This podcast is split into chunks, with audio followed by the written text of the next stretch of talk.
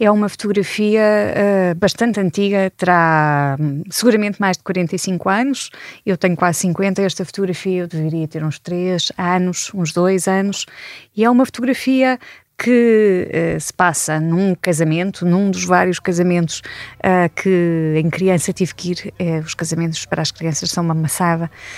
e esta fotografia, eu estou ao colo da minha mãe é inverno e, portanto, as roupas refletem esse inverno que era. Uh, eu sou uma criança uh, que está ao colo da mãe, a mãe bastante mais satisfeita, com um sorriso bastante mais rasgado do que eu própria, e, e cá estou eu com as minhas bochechas e, um, ar relativamente aborrecido, sem perceber muito bem o que é que estava aqui a fazer, com uns cortinados e, e umas cadeiras numa, numa sala, aparentemente em espera. Marta Temido, ex-ministra da Saúde, nasceu em Coimbra a 2 de março de 1974. A mãe era professora de português e história e o pai magistrado do Ministério Público. Marta Temido disse em tempos que nunca se imaginou ministra e que foi para a saúde por mera casualidade.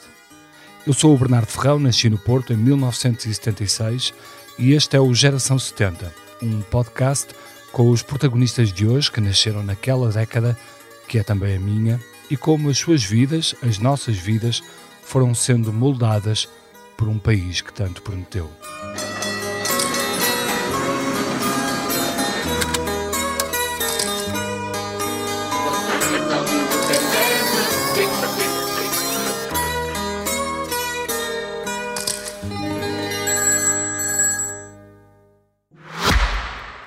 Novo Kia EV6 patrocina o podcast Geração 70. Kia. Movement that inspires. Marta, como é que era a sua vida nessa altura? Como é que era a vida dos seus pais? Estavam onde? Uh, era uma vida relativamente instável em termos geográficos, porque eu nasci em Coimbra, uh, mas uh, por força das, das, circunstâncias de trabalho dos meus pais, andei um bocadinho por vários sítios do nosso país até aos 12 anos. Que sítios foram esses? Vários. Viseu, antes Arganil, Uh, os meus pais, quando casaram, foram logo para a fronteira do Alentejo, depois vieram a Coimbra e eu nasci em Coimbra, uh, depois também Castelo Branco uh, e normalmente com um sítio destes que eu acabei de referir como ponto de apoio e uh, o meu pai e a minha mãe a, circularem diariamente, a minha mãe para a escola, para dar aulas, uh, lembro-me que deu aulas na Gardunha, uh, no Fundão e, portanto, com viagens diárias. E, e, o meu pai também às vezes com viagens, portanto, tentávamos encontrar, tentavam eles, eu não tentava nada, que era muito pequena, tentavam encontrar um ponto de apoio.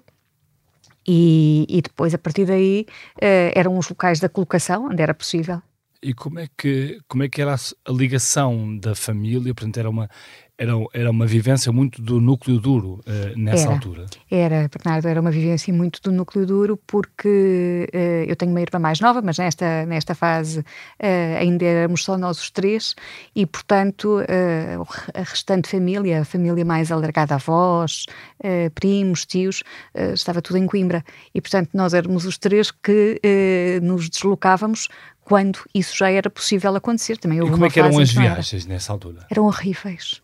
Era uma coisa absolutamente horrorosa. Eu acho que é por isso que até hoje eu não enjoo. Uh, mas lembro-me, por exemplo, a estrada entre Coimbra e Castelo Branco era uma coisa absolutamente, era uma tortura. Era... Uh, longas horas? Longas horas, três, quatro, cinco horas de viagem, uma paragem a meio do caminho, na Sertã, normalmente, uh, para retemperar forças, para almoçar e, e às vezes com enjoos de esta ou aquela pessoa que transportávamos no carro uh, e que tomava uns comprimidos para o enjoo que eu, felizmente, como criança, olhava para aquilo um pouco admirada porque não enjoava. E a vida, a vida dos seus pais nessa altura? Um, era uma vida eh, de classe média, uma vida era a vida de um casal uh, que está a iniciar a sua vida. Uh, portanto, os meus pais casaram bastante novos. Uh, eu nasci, tinha o meu pai 23 anos e minha mãe 21 anos, portanto, a filha mais velha. Era uma vida difícil. Eram, os anos 70 não eram os anos 90. E eu recordo-me bem dessa, dessa diferença, de sentir essa diferença até em termos de poder de compra e da, uh, da elasticidade que havia, Mas em, em que termos, aspecto? tudo era diferente daquilo que é hoje, as coisas eram mais contadas, uh, em termos de, uh, às vezes que se ia almoçar fora, Mas as- lembra-se lembra de, Lembro-me. Olha, lembro-me de uma coisa que tenho ideia que a minha irmã mais nova já não se lembrará, que é, eu gostava muito de ler, e havia direito a um livro, e era ótimo, um livro por mês comprado. Depois o resto dos livros iam-se comprar, à, iam-se buscar à biblioteca, a biblioteca itinerante Carlos Gulbenkian. Fiz uma, a minha escola primária numa escola pública, e eh, na escola havia crianças com eh, famílias muito diferentes, muito variadas, umas com mais eh, capacidade financeira, outras com menos capacidade financeira, e isso também se notava. Olha, notava-se em coisas simples, no- nos bolos que se podia comprar. Na altura, os bolos não eram um pecado para a obesidade, porque comiam-se poucos. Eu ainda sou do tempo em que se comprava uma coisa horrorosa, que era uma, um chupa-chupa gelado que se chamava Fá. Uh, que tinha uma música inacreditável e que dizia qualquer coisa do se, se queres ser dos nossos tens que ter um Fá.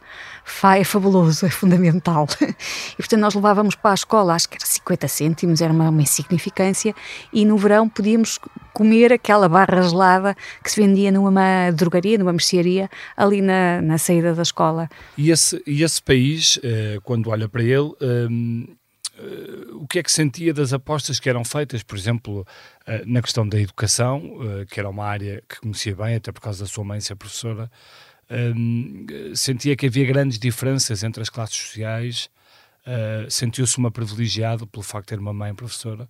Eh, senti-me quase sempre na vida uma privilegiada, não necessariamente por mãe ser professora, mas pelo ambiente que tinha em casa.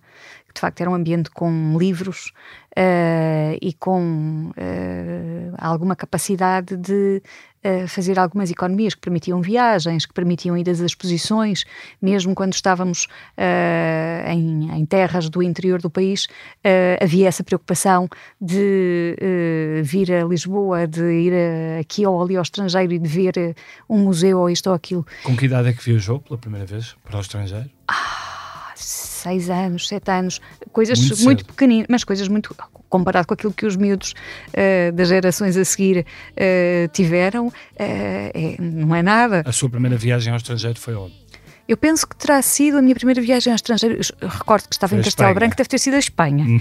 E com ainda com o- o- uma, uma coisa que hoje também me dá imensa vontade de rir, que é a presença dos, eh, dos guardas da alfândega eh, a olharem para dentro do carro na volta de Espanha eh, para aquilo que nós trazíamos para ver se não era contrabando.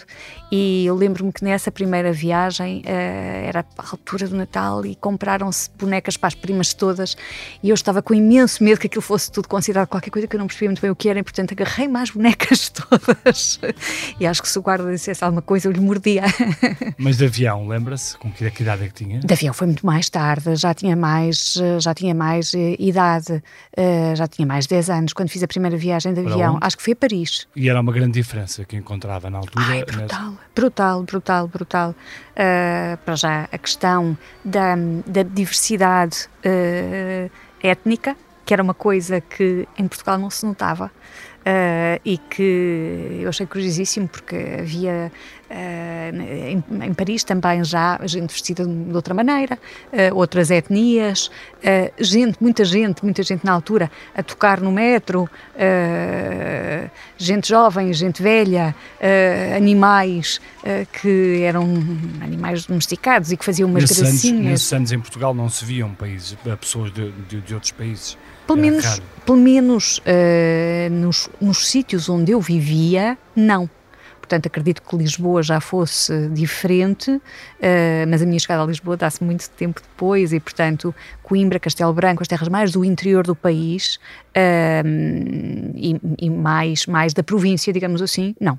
E quando é que, no meio de tudo isso, começa a despertar a sua, a sua consciência política ou, ou a sua consciência cívica? Eh, Bom, eu acho que havia dois ou três momentos no ano não, em... se, não sei se participou em algum partido antes do PS, não, esteve envolvida. Não, não, nem nenhuma juventude partidária, nem... Uh, movimentos nem, estudantis. Nem movimentos estudantis, nem no tempo da, da, da, da, minha, da minha passagem pela Faculdade de Direito da Universidade de Coimbra, que era um meio bastante uh, politizado, claro. uh, mas nunca fui parte ativa, portanto... Mas porquê? Não era chamada para isso ou simplesmente não, não, não ligada? Uh, as duas coisas.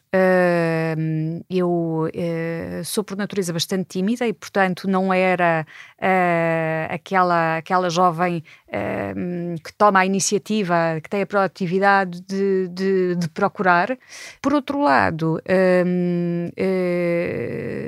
era, era, era também, eu olhava para aquele, para aquele ambiente e para aqueles núcleos de uma forma, achava-os relativamente fechados uh, e, portanto, não propriamente disponíveis para, para receber, uh, para integrar. Portanto, eram núcleos que fechavam, funcionavam, uh, núcleos de amigos que fechavam, funcionavam um pouco fechados sobre si próprios, com as mas, suas próprias pessoas. Mas porquê é que se lutava nesses anos em Coimbra? Ui, uh, eu sou do, do movimento estudantil anti-propinas, hum. quer dizer, um, eu a primeira demonstração, manifestação a que fui, portanto, lá está, não estou no movimento, não faço parte, mas participo, uh, foi exatamente movimento estudantil, uh, no, no, caso, ainda por acaso está, uh, falhou-me um, um, a greve à prova geral de acesso ao ensino superior. Eu sou do último ano de PGA. e, portanto, isso ainda é no liceu. Depois eu entro para a faculdade e entro para a faculdade em 92 e tenho ideia, uh, mas já não posso jurar, que foi talvez o primeiro ano em que houve atualização de propinas. Mas chegou a ir a essas manifestações anti-PJ? Sim, sim, sim, sim, sim, sim, sim, sim, sim, sim, sim, Isso, E sim. hoje, hoje entendo melhor qual é que era a ideia do, dos governos de então? Hoje entendo melhor qual era a ideia dos governos de então, sem dúvida nenhuma. Em que aspecto é que entendo melhor? Que era no aspecto da necessidade de a avaliação existir e ser uh, uh, criteriosa, não sei se o modelo prova geral de acesso era o melhor modelo. Pessoalmente, a ideia que tenho é que uh, favorecia uh, quem já tinha uh, um ambiente familiar, sociocultural apto à discussão, à escrita, à reflexão e ao pensamento e desfavorecia eventualmente quem tivesse tido uma escolaridade mais uh, apenas uh, conduzida pela escola, portanto, uhum. sem tantas oportunidades um, outras.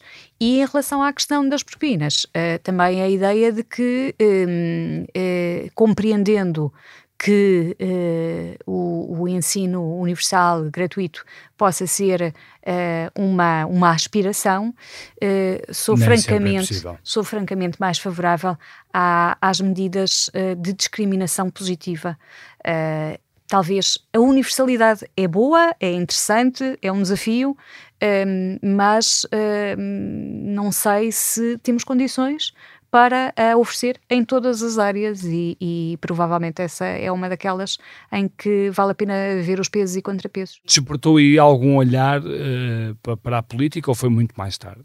Não, olhar para a política tinha despertado muito mais cedo, okay. na verdade, porque eh, com os meus pais falava-se de política. Falava. Falava. Falava-se de política à mesa.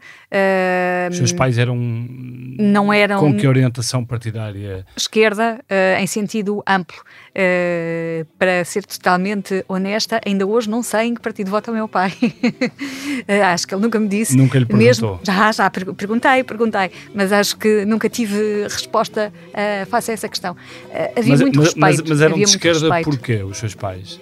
Bom, porque desde miúda que uh, os, os, desfiles do 25 de Abril, os desfiles do 1 de Maio, a uh, música, determinadas leituras um, eram uma constante e estavam disponíveis. Uh, não eram impostas, não eram impostas, mas estavam disponíveis. Portanto, era natural que esse caldo de cultura proporcionasse um determinado desenvolvimento. A sua irmã também, também desenvolveu essa cultura de esquerda? sim, creio que sim. Talvez até mais do que eu. Sua irmã é médica? A minha irmã é médica. E como é que se deu a, a Ministra da Saúde e a irmã médica? Uh, como são sempre duas irmãs, como são quase sempre duas irmãs, mas com, com, com óbvias uh, discussões sobre alguns temas, uh, óbvias discordâncias, alguns debates acesos, mas também acho eu capacidade mútua de aprender. Desenvolve essa, essa cultura de esquerda, muito por herança dos pais? Sim, eu diria que sim e depois a vida vai direcionando para, para o Partido Socialista. Como é que foi essa sua relação com, com o PS? Bom, teve muito a ver com as uh, eleições diretas em que uh, o Partido Socialista uh, apresentou a possibilidade de os não militantes escolherem o, o, o, líder do partido e depois candidato a primeiro-ministro. As primárias. As primárias, exatamente. Quando foi António Costa e António Jesus. Exatamente, exatamente. E depois, a partir daí, houve. Estávamos também num tempo eh, politicamente difícil, tá, estávamos uh, uh, sob intervenção, uh, foram anos uh, em que uh, havia muito debate político muito aceso sobre as escolhas que eram feitas e, e, da minha parte também já uma outra maturidade, já integrada em termos, completamente integrada em termos laborais, um, trabalhar na saúde e portanto com, uh, as, as, com um desenvolvimento que, se, que, foi amadurecendo, que foi sendo feito e que acabou por levar a uma maior proximidade com o Partido Socialista, não quer dizer que não tenha andado porque andei próxima de outros partidos de esquerda anteriormente, uh, até em eleições mais locais, uh, autárquicas. Um, do Bloco de Esquerda? Não, do PC. Do PC. Um, e uh, depois uh, as coisas. Uh, foi um caminho que foi sendo feito, foi um caminho de. É aquela velha história do companhão de ruta que, que depois, a determinado momento, sente a necessidade de ser mais participativo. Essa necessidade foi claramente com as primárias, e depois, a partir daí, foi um, um afeto que se foi, que se foi criando e uma relação de de necessidade de participação mais, mais militante. Eh, eu hoje uh, penso que uh, os partidos são entidades mal amadas, mal vistas, mal. Também os exemplos nem sempre são os melhores. É? Por isso mesmo, cabe-nos mudar os partidos hum. se queremos ter democracia, porque não há de facto democracia sem partidos, sem política.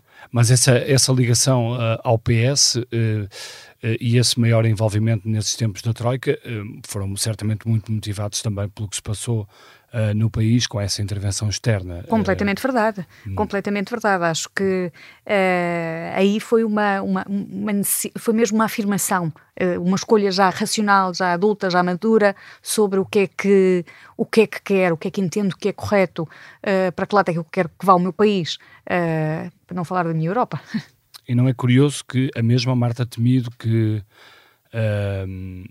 que, que, sentiu esse, esse impulso um, quando, quando houve essa intervenção externa e quando viu que o Estado não estava a conseguir responder à população na devida medida, uh, integrou um governo uh, onde muitas vezes, por via das cativações, por via dos chamados brilharetes orçamentais, no fundo quase tivemos os mesmos resultados, ou seja, um Estado cada vez mais emagrecido, um Estado cada vez com mais dificuldade em responder?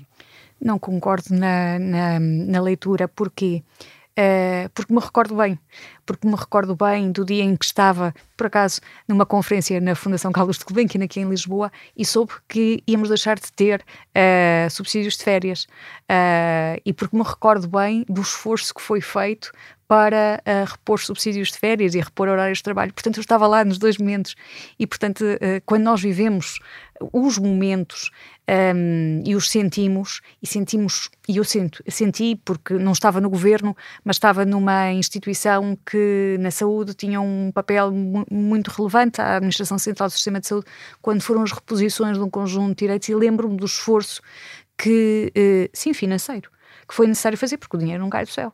Uh, é isso também que, que, porventura, distingue algumas escolhas que o Partido Socialista faz face a outras forças partidárias. Mas reconhece que foram decisões a que, a que o governo de então teve, teve de tomar uh, pela forma como recebeu o país, uh, pela herança que teve dos anteriores, ou dos, especialmente do anterior governo, liderado pelo PS. Reconheço que era uma situação que até determinado momento, não teria tido alternativa. Depois, penso que uh, houve um, uh, um, um, uma tendência, uh, que, quase que como aquela história do o criador que toma, toma conta da criatura. e houve uma tendência liberalizante que não estava necessariamente no pacote do programa de ajustamento e que se estava, foi também construída pelo país intervencionado uh, com uh, o, o, a Troika. E, portanto, as escolhas foram direcionadas. As, as escolhas não são uh, totalmente impostas. E eu já participei em algumas mesas e sei que as escolhas não são necessariamente impostas. e o país intervencionado tem pode-se dizer, muito poucos graus de liberdade, mas tem alguns graus de liberdade para dizer o que é que quer fazer, quais são as reformas que quer fazer. Uh, e, portanto, na escolha dessas reformas é que um, ehm, provavelmente as opiniões uh, se, se, se, dividem. Quando olha para, para os governos José Sócrates, uh, que imagem é que isso lhe deixa? Percebo a questão e uh, defronto-me com ela. se eu olhar, por exemplo, para a área da saúde, um, ehm, não tenho dúvidas que foram feitas coisas muito, reformas muito importantes uh, nesse período de governação. Uh, as unidades de saúde familiares, uh, um conjunto de equilíbrios até financeiros que foram dados aos hospitais por alguma maior autonomia que lhes foi dada, por exemplo, na negociação com a indústria farmacêutica. Uh, houve, de facto, a criação da, da Rede Nacional de Cuidados Continuados Integrados. Uhum. Tudo foram coisas que foram feitas nessa altura. Portanto, uh, não há só o, o, lado do queremos esquecer. Não, há reformas, e eu falo deste setor, que é mas que eu há um lado, bem. Mas há esse lado, queremos esquecer? Claro que há um conjunto de aspectos que hoje são associados ao, aos governos de José Sócrates, que são, sobretudo, a circunstância que decorre da, da acusação que, que, lhe é feita e de, uhum. uh, que uh, são preocupantes e que ninguém uh, ignora que têm uma, uma marca negativa e de grande preocupação para aqueles que, que, que são militantes do Partido Socialista. Por um lado, por causa da questão do equilíbrio orçamental, porque uh, as, as, as, boas políticas também são políticas que têm contas equilibradas, e por outro lado, por uma questão de alguns aspectos que terão sido uh, erros. Uh, pelo menos lidos de fora, as, as acusações hum. ainda estão em, em, apreciação, como é sabido, mas que seriam preocupantes. Olha, vou ser mais rápido, um, o controle da comunicação social. Deixe-me só voltar atrás e, e, rapidamente, dizia eu na introdução que nunca se imaginou ministra, obviamente, eh, até aparecer o convite, mas que, mas que a saúde apareceu por mera casualidade.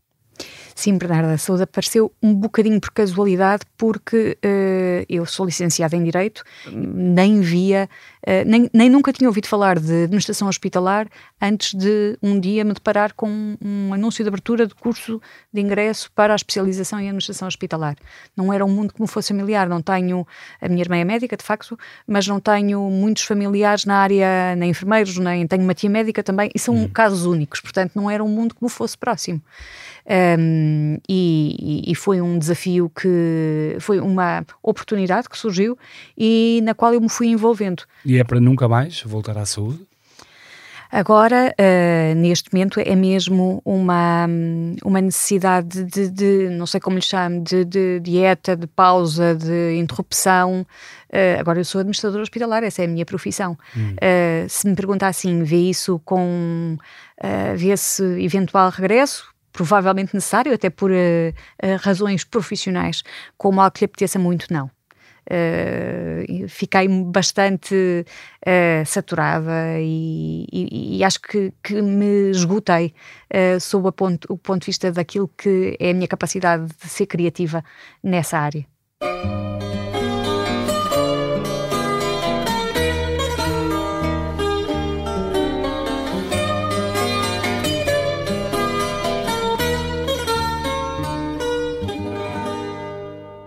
Pedia-lhe agora que uh, nos falasse da sua desilusão que trouxe para este podcast. Trouxe para este podcast uh, a desilusão uh, que certamente atinge muitos, que é a guerra na Ucrânia. depois de anos em que se, em que, sobretudo quem tinha responsabilidades na área da saúde, tentou dar tudo por tudo daquilo que tinha e daquilo que não tinha para salvar vidas.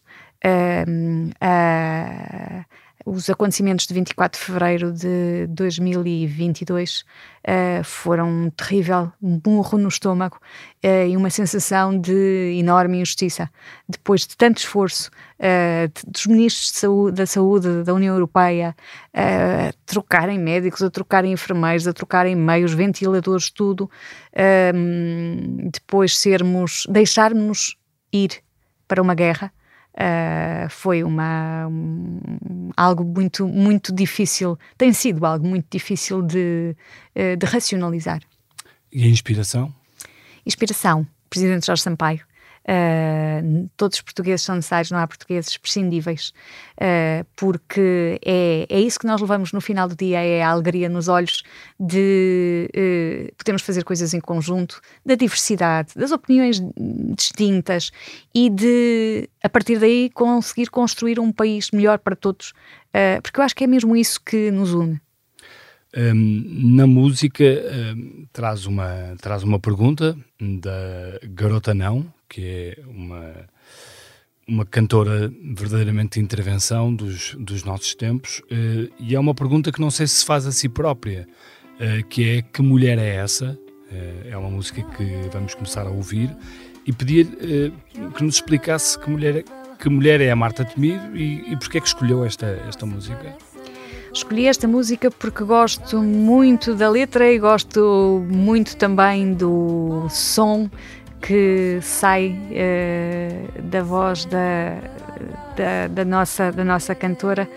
Um, acho que é uma música com algo de ironia, uh, com algo de doçura, um, com vida, uh, com e uma história de uma mulher que não é perfeita.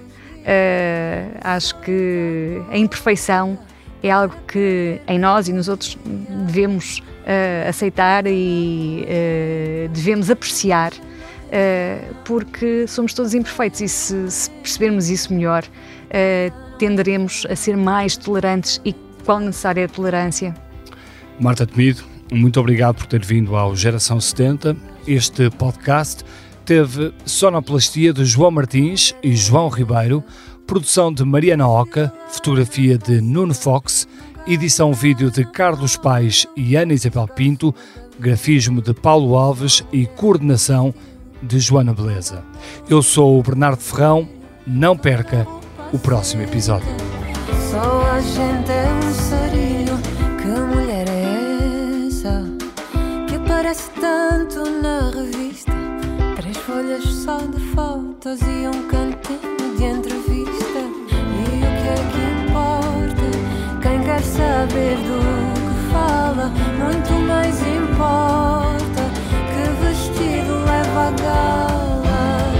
Mas a preta não entra, a baixa não entra, não, a velha não entra, a torta não entra, não. Quanto talento gasta. mas a preta não a baixa não entra, não, a velha não entra, a torta não entra,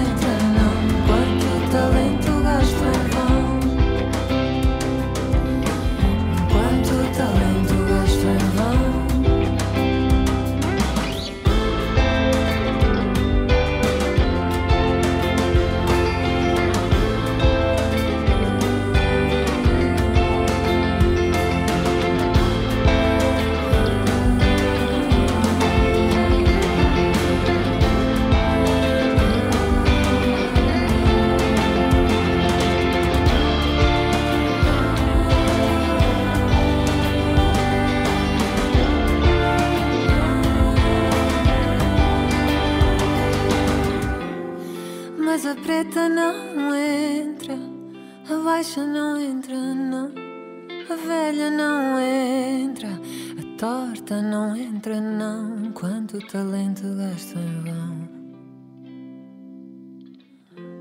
Quanto talento gasto em vão.